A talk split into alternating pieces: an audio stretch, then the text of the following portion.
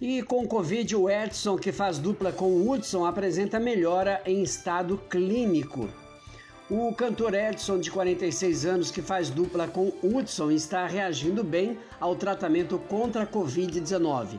O cantor ainda permanece sob cuidados da equipe médica do Hospital Santa Ignês, em Dayatuba, São Paulo, porém já com avanços significativos na sua recuperação até o exato momento, informou a assessoria da dupla sertaneja na noite deste último sábado.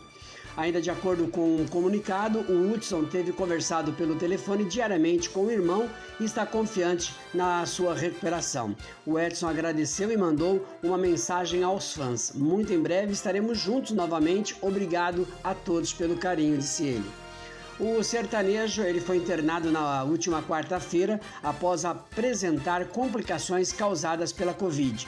Inicialmente, o músico teve sintomas leves da doença, porém, com a evolução do quadro, o Edson buscou os cuidados médicos no Hospital Santa Ignês, informou a assessoria.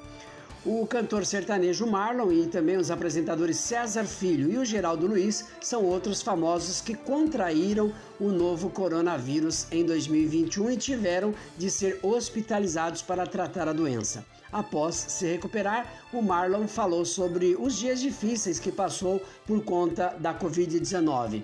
Dias que pensei que não fossem passar, manhãs que achei que não fosse acordar e não teria força para respirar aquilo que de mais abundante temos, o oxigênio, escreveu ele no Instagram.